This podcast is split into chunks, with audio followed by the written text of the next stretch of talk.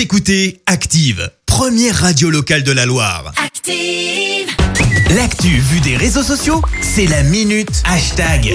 6h54, on parle buzz sur les réseaux sociaux avec Clémence. Ouais, ce matin, sans grande surprise, le hashtag qu'on retrouve partout, bah, c'est FCB PSG. Alors, faut dire qu'on avait tous en tête le 6-1 de 2017. Et je sais pas vous, mais moi, j'y croyais pas non plus énormément hier pour les Parisiens face au Barça, donc pour les huitièmes de finale aller de Ligue des Champions.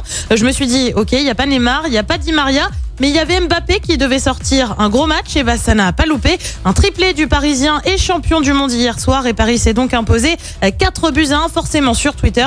Et bah ça a très vite pris et clairement Kylian et bah il a la cote. Nasca y écrit je suis l'homme le plus heureux, je t'aime Kylian avec tellement de cœur euh, que j'ai d'abord pensé que je me retrouvais au collège à mettre des cœurs à tout va.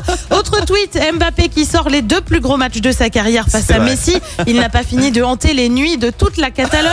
Variante plus drôle, Mbappé, tu vois quelqu'un qui frappe quelqu'un d'autre qui est à terre.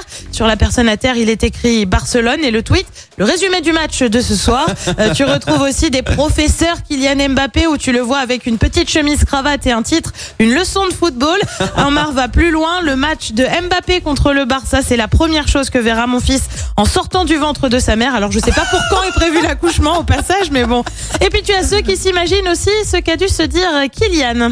Je suis plus fort que Messi. Alors non, bon, c'est ce qu'on s'imagine, hein, mais euh, je vous mets plutôt la vraie réaction de Kylian hier soir. On est très content. Voilà, c'est c'est un match très important pour nous. Voilà, on voulait euh, venir ici et gagner. C'est ce qu'on a fait, voilà, avec la manière. Maintenant, voilà, on, on est concentré sur euh, sur nos objectifs. On a déjà un match important dimanche. euh, en championnat parce qu'on a on a toujours pas de marge, on n'est pas premier, donc ça va être important de tout de suite se remettre la tête euh, au championnat parce que avec ce match c'est magnifique mais on a on a rien gagné.